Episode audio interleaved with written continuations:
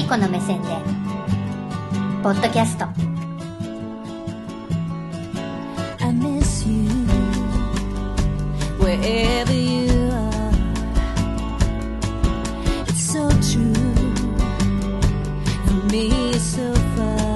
マリコの目線で。この番組はマリコの目線で選んだ本のお話とその周辺のお話をポッドキャストの師匠とうだうだっとお話をする番組です。師匠よろしくお願いします。よろしくお願いします。この収録の前に1本分ぐらい喋ってそうですね。ダメだよね。休憩になってないよね。いやいやまあまあ気分転換気分転換、は えこれも気分転換じゃないの？結構仕事の。そうですね。ねそれはそうですけど。気分転換の気分転換。そうそうそうそうどうなんだっていうか、うん。そうですね。それはそれでまあなんでその話になってたかというとって感じでもあるんですが、はい。えっ、と前回は村上龍さんをご紹介したんですけど、は今日は村上春樹うん。さんの本をご紹介したいと思っています、はい。でえっ、とすでに住んでしまっているとも思われる5月30日の、えーチェスタさんでの朗読ライブでは、えー読んだのは「蛍うん。納屋を焼くその他の短編」というものの中から「納屋を焼く」を読む、うん。読んでいるはずなんですが読みます。はい。はい。蛍が納屋を焼いたわけじゃないです違います。これ全部違います「あー違う蛍。納屋を焼く、その他の。短蛍編のあのお尻の光で納屋が焼けちゃった。そう。いう違う話ではない村上春樹だよみたいな。ちょっと怒っちゃうみたいな。うん。ホタルあの、えー、ホタルっていうのはちょっと余談ですけど、はい。えーノルウェーの森はご存知ですか、うん。一応おうん。名前、あうん。村上春樹あまり師匠はあの一一文字も読んで一文字も一文字も読んだことない。ノルウェーの森っていうタイトルは知ってノルウェーの森は知ってますし。読んだこともないそれ。ないですね。あそうなんですね、うん。ノルウェーの森は今長編なんですけど、このうんホタルはノルウェーの森の前身というか、うん。ここから僕ノルウェーの森全否定してますから。えー、読んでないのに？読んでないけど。なんで？ん？なんで読んでないんです？ビートルズのそのノルウェーの森ってあるじゃないですか。まあそますねそもそもノルウェーの森っていう放題がおかしいんですけどあああそうなの？森じゃないしみたいな。ああ、うん。そのたえっ、とノルウェーの家具だっていう話。あそうなの、うん。えビートルズの歌の方が？ビートルズの歌。ビートルズは好きなの？ビートルズ大好きですよ。あーだから余計嫌なの、うん。あ森じゃねえよバカ野郎。それは誰それはそれはビートルズの村上春春樹が悪いじゃないですよ。樹もしょうがないよね、うん。だってそれ作った人だもんね。作った人っていうかあその邦題を作った人がね。人がね、そうだよねそうだよね。まあでまあすみません。話は違いますが、うん。このこの短編の中の「ホタル」っていう話はそのノルウェーの森になる前のはい。話がうん。入ってて、これを読もうかなとも思ったんですが、ノルウェーの森を書く前に書いたってこと？そうですそうです。あこのホタルへがー。長編のノルウェーの森になってあます。そうなんだ。うん僕はとかってやつ？みんな大体僕はです。あの村上春樹は、うん。そこも嫌なの。そそこしか理解してない。全然意味わかんない。ちょっと待って。ちょっと待って。私村上春樹一応すごい好きだから、うん。まあ、別にいやいいんだけど全然いいんだけど、うん。あの別にあの嫌いな人は全然嫌いでもいいと思ってけな しはしないですよ。うん。だ って読んでないからうんけなせないしけなせないし。評価もできないですでよ僕もなんで嫌いなんですかじゃあ？読んでないけどそのノルウェーの森は置いといても。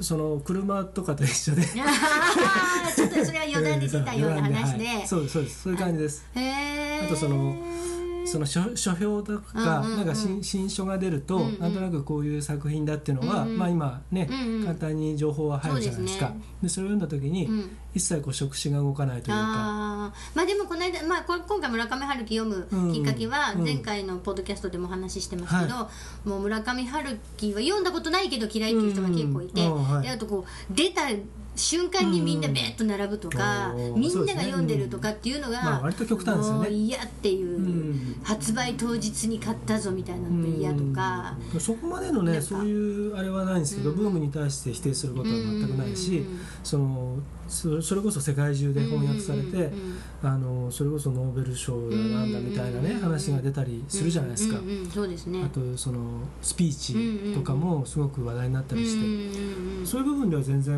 あうんのその村上春樹さんという方自体を、その興味ないとか否定するとかって一切ないんですけど、ただその作品についてはたまたま若い頃に興味を持てなかったので、読むきっかけがなくなってしまったので、今更っていうのが正直あります。そうですね、はい。多分多分でも好きじゃないと思う、うん。なんとなく。僕は。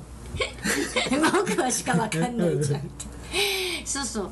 まあ今日私ご紹介したいのはこっちの本本の本の方ではなくってあの中国機のスローボートっていう短編があるんですけどそれの中高文庫から出てるんですが、それ今日をきっかけにもしかしたら興味が持てるかもしれない。かもしれない？えー、どうしよう。その中から午後の最後の芝生っていうのを紹介しようとはい。思っているんですけどでも、そうですね。その村上龍ともう大きく違うのは、うん。まあまあどっちかっていうとなんて言うんだろう。もう現実派ではない。現実派ではないというか、こううん。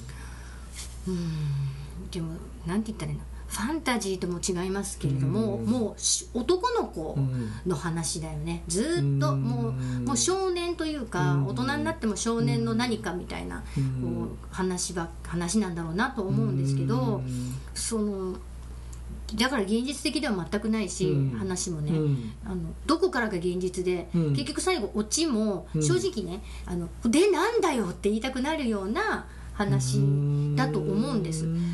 多分ね、うん。あの村上龍と比べてしまうと、うん。全くそういう、なんていうかリアルな部分というのははない、うん。もう、まあ、ある意味ファンタジーかな。なんかこうであってほしいと言って言うと村上春樹のファンに怒られるのかな。なんかねもうイメージ。うん。女の子はこうであこうだよね。うん。男の子こうだよね。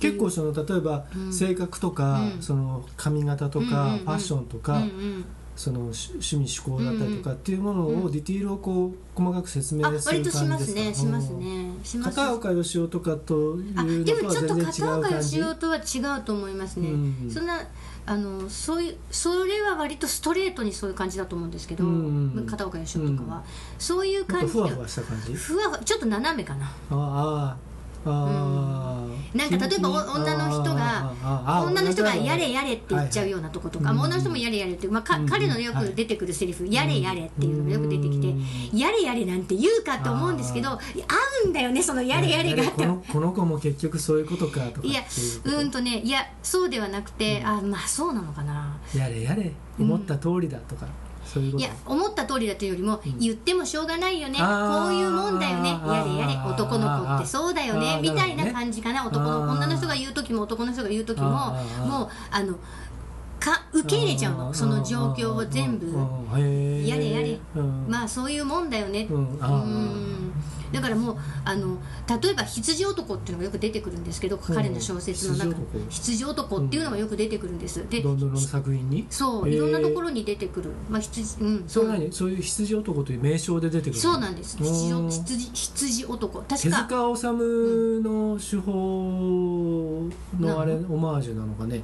わかんない。手塚治虫ってあの結構あの映映画的な漫画を作るんですね。要要するに役者がいるんですよ、うんうん。何人か。うんうん彼の中には、うん。うんその役者がいろんなそのストーリーを演じてるというのの監督として漫画を描いてるところがあって、うんうんだから例えば「鉄腕アトム」の中に出てくうんうん。る橋役のこいつが、うん。そのこっちのビッグ X の方にもここにも出てきたりとか、うん。うんうんっていうそのいわゆる橋橋役が、はや早くのことか。うん。うんうんうん。早くとかそのなんかキまあキーマンみたいなのとかが、そのここの作品の中ではこの役をやってるけども、このや作品の中ではこの役をやらせてるっていうのがあるんですね。あでそれそれとうん同時にそれそれにまあおまけ的な形で、おまけって言ってちょっとあれなんだけど、なんかをその表すものとして、うんずっとこう同じのがうんいたりするんであでも羊男は違うんですか？シリーズの中で出てくるので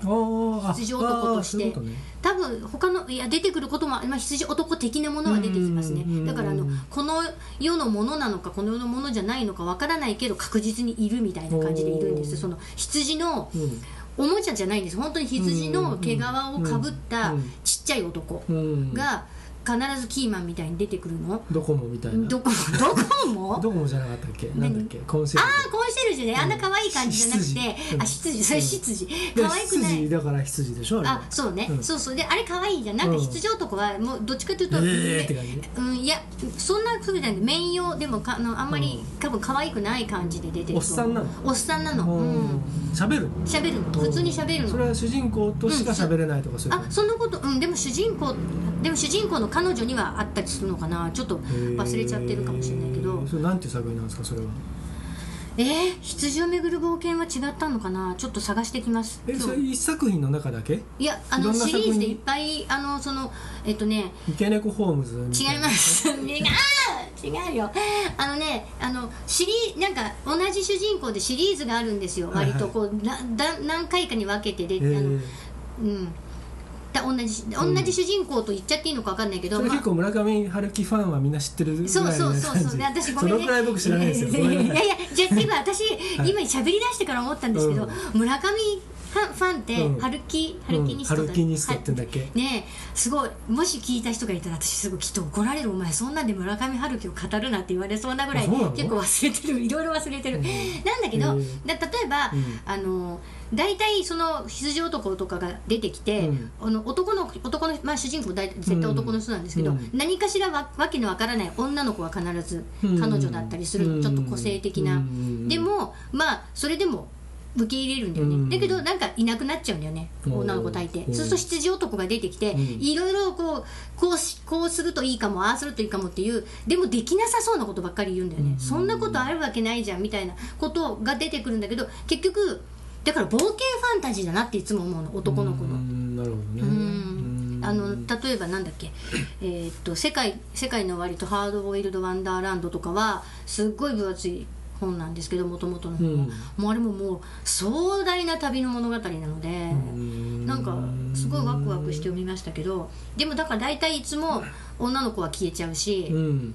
で出てこないし、うん。どうして消えたか分かんないし、うん。でも男の子は消えた女の子のことをすごく切なく思いながらもそういうもんだなってまた生きていくみたいな話のだから男の子の成長物語みたいないくつでもでも出てくるのはうん。少年じゃないのでうん。結構いい年した男だったりするので男の人は。階層が多いんですか？いや階層はずっとこうえちゃんと現実的に起こってたりもしますね。うん。まあちょっと階層だったりすることもありますけど。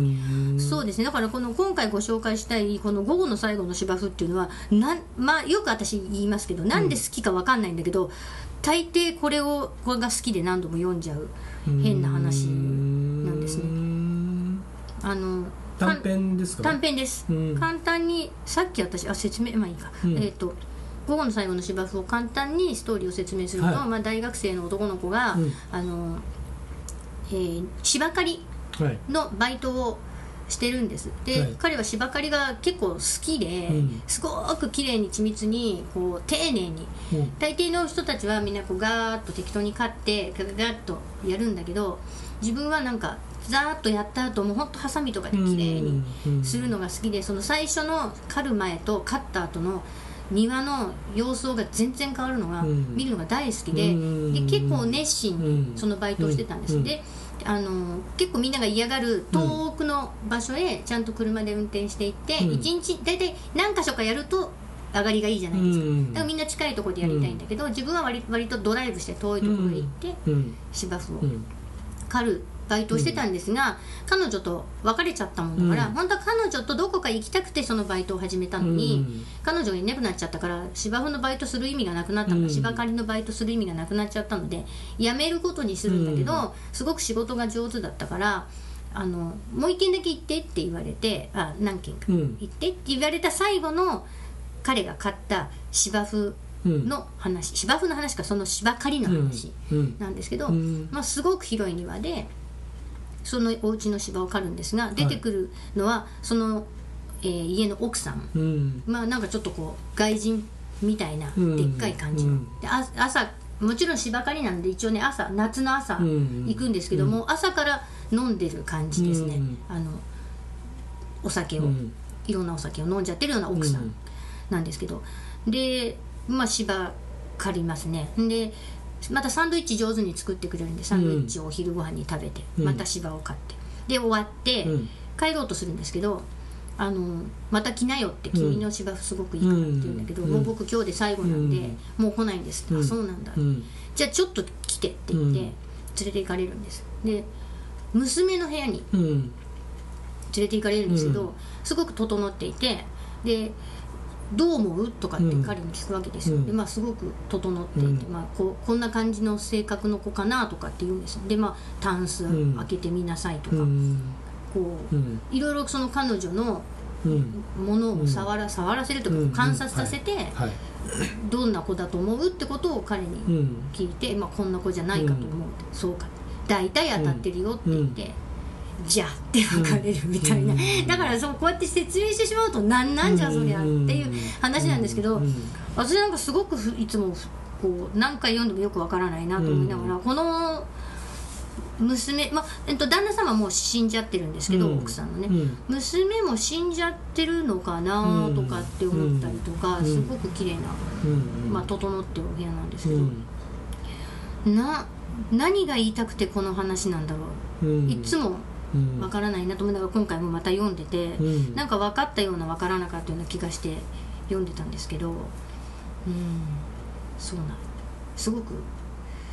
でもいつも思い出すのなんか暑い日にこの芝を飼ってる彼のこう様子がすごく丁寧に書いてあって、うん。芝刈るの嫌なんですけど私もね、うん。でもすごく思い出すんですようね、ん。あとその暑い日のおばさんが飲んでるお酒の感じとか、うん。ヒヤッとする娘の部屋の様子とかだからそういう緻密な結構描き方をするのかな、なんか風景がねファーッと思い浮かべられるところがあって、そうそうそうそうそう。うん。うん、だからなんかこの娘さんは私はなんか死んじゃってるのかな。だからこのお母さんというかはうん。一人でこの広い部屋、うん。広い家で家でいるのかな、うんうんうんうん。とかね。なるほどね。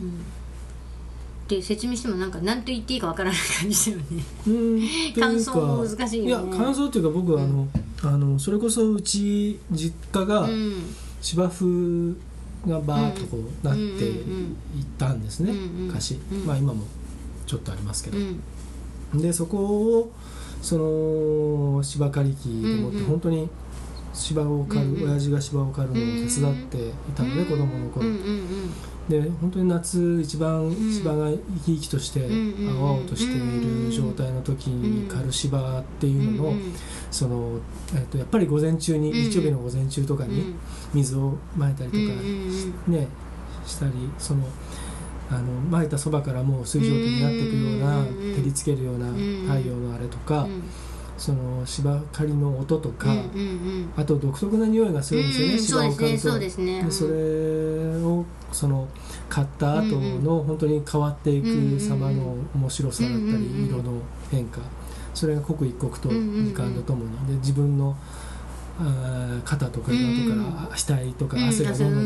流れてきてで買った芝をそのこう集めて緑色の山を作ってっていうののそれがやっぱりそのそれは大好きだったのでうんうん。そういったことが。うんうんうんうんでそれをその子供の時は僕は何ともうんそれが当たり前の生活だったんですけど、うんやっぱりある程度こういろんなことが分かってきて周りと比べてみると、うん。とってもアメリカンナイズされてるよううんなそういう生活だったんですね。でそのだから例えば村上春樹の今のその作品の説明もそうだし、あと僕実は片岡義雄好きで、うん。若い頃はもう全部読んだぐらいなんですけどあそうですか。でそうするとそこにか描かれている、すごくその西洋かぶれ的なものがたくさんあるんですけど、そういったものへの憧れっていうのもやっぱりその子供の時の体験があったから余計なのかもしれないですけどうんすごくそのディティールを描いていく中でその匂いだったり、うん、そのね光の加加減とか、だからそのおそらく彼がうん。その芝を借りに行ったお家っていうのも、うん。その和風建築ではないだろうなっていうのはもうね、パッと仮に和風建築だとしても、うん。とてもちょっと洒落たもものだなというのが勝手に想像できるじゃないですか。あそうでそこでいるそのお母さんのそのちょっとふとうん太いってなんとなく黒人だったり、もしくは白人でも、そういわゆるビッグファットママをすごく思い描けるし、でそれがなぜ朝からお酒を飲んでい,、てそういうところでっていうと、その馬田さんがその想像するように娘さんが亡くなってるのかもしれないし、あるいは何かがあって遠くへ行ってしまっていて、でその多分一人で住んでいるけども、でもパッと見おそらくきっと陽気なお母さんなんでしょうね。でもうんうんそれがその彼にそれを見せることで、うんうん。そのなんかどうだよ私の娘はって自慢をしてるのかもしれないし、うんうんうんうんもしかしたらそのだろっていうのでここに娘がいるっていうことを、うん。いたいたということをうんうんうん。確認してるのかもしれないし、なんかその多分きっと心の中にたくさんの憂いを抱えている人に違いないという気がでそれを若い彼はそこまでの資料はきっと多分ないだろうから、という多分そういうシーンを描いているんでしょうね。だだから意味とかじゃなくてそう。そうそう。何が言いたいとかっていうよりも、うんうん。そのそのありようというか、夏の日の一日のそうそうそうそうそう汗だくで買って、なんか F、ね。FEN 違う FI 何 FEN うんのラジオをずっと聞いてみたいな、そうそうそうそう。するともう厚みの辺かなとかそう。そうなんだ。場所がね。うんうん、そうかそうか。っていうのがなんとなくそうもしくはその静岡県のあっうんちのちょっと神奈川寄りのところかあるいはまあどちらにしても太平洋側ですよね。うん、そうそう。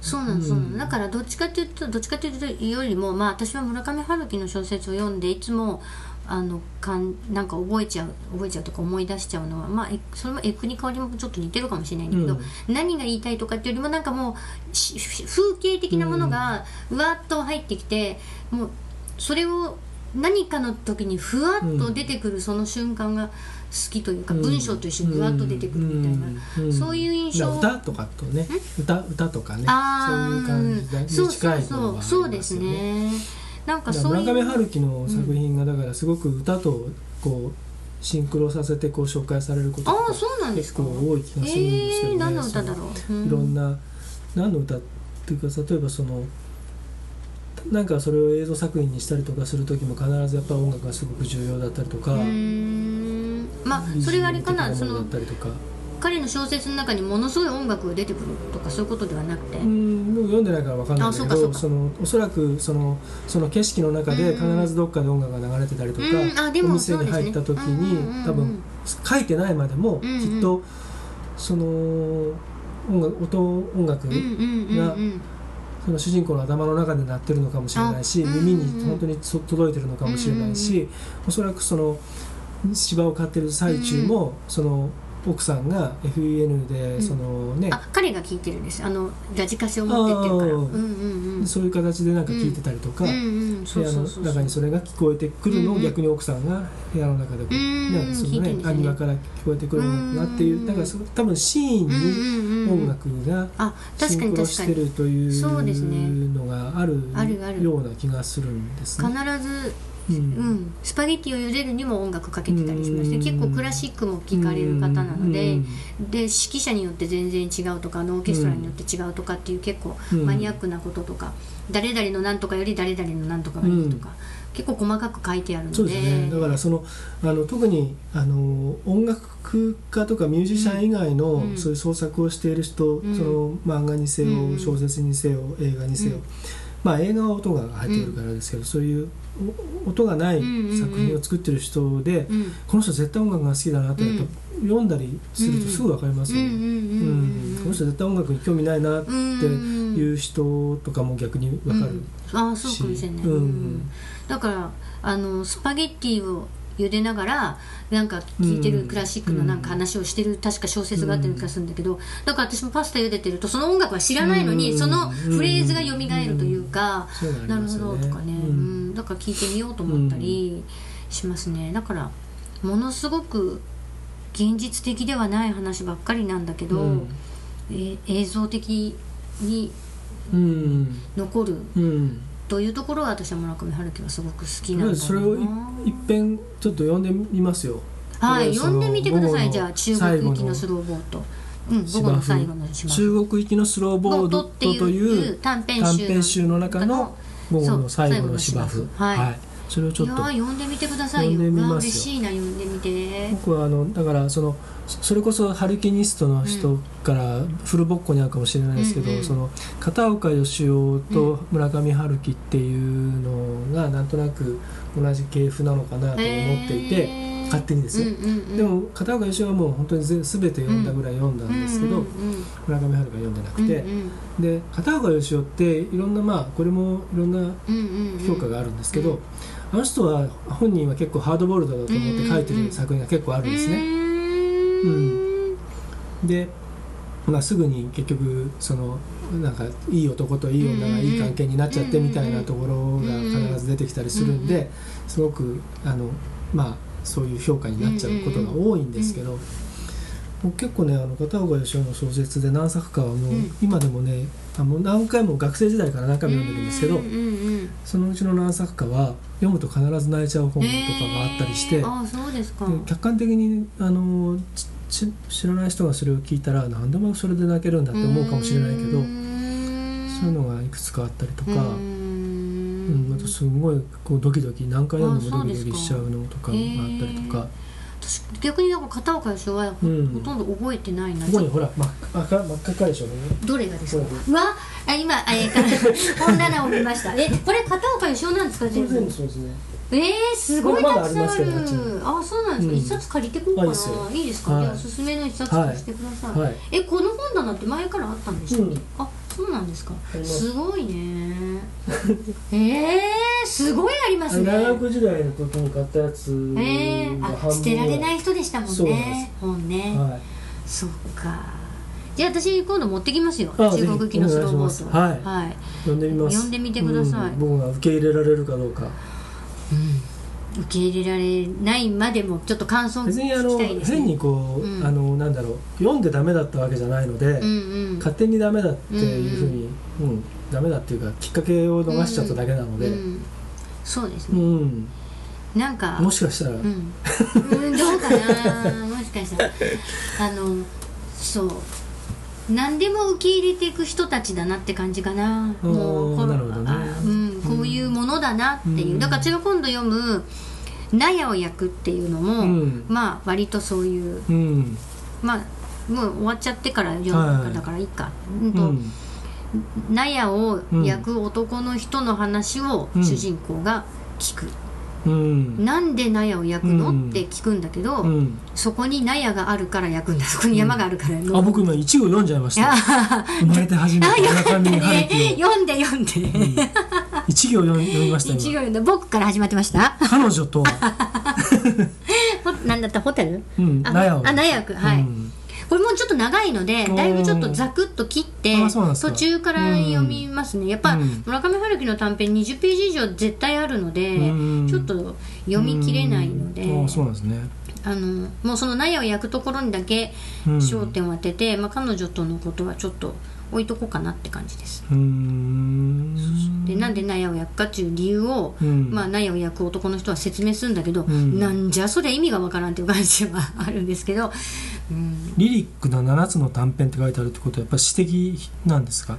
リリックって詩的って意味ですか、まあそうかもしれないです。ねやっぱりねうん。イメージだなとその納屋を焼くをどうしてでもイメージでよくあんな上下感あるような本書きますよねこの人ね、まあそうですよね。だからもう、うんうん。冒険ファンタジーずーっとそういうイメージが続くんでしょ、うん。でも時々リアルだったりするだから納屋を焼いたりとか。ななんか納屋を焼くは本当はだからその午後の最後の芝生か蛍にしようと思ってたのに急に納屋を焼くを読もうと思ったのは、私この間初めてバーベキューに行って初めてじゃないけど、うん。あのなんか雨の日に行ったそうバーベキュー、そうそうそうそう、はい。フェイスブックに書いたじゃないですか、はい。はい。はですんごい長い時間火が燃えてるのを見てて、うんそのイメージとこの納屋をその時に納屋を焼く納屋を焼いたことないけどうん。納屋を焼いてるイメージがその時になんか、うん。あなんか、うん。なあ、うん。いやそういうことかもしれんと思う瞬間があって、うん。あもう納屋を焼くにしようって思って、うん。その時も、うん。なんて言うんだろうもうこれずっと読んでなかったのに、うん。やっぱりその納屋を焼いてるところのイメージがその火を見てたらバーッと思い出すっていうのはすごいなと思うんですよね。うん。なんとかなんなんだろうね。そのイメージを植え付ける感とういうの、ん。うん、ですごいなと思って、うん。あもうそしたら苗を焼くだなって、うん。なんかすごい単純かもしれないんですけど思って。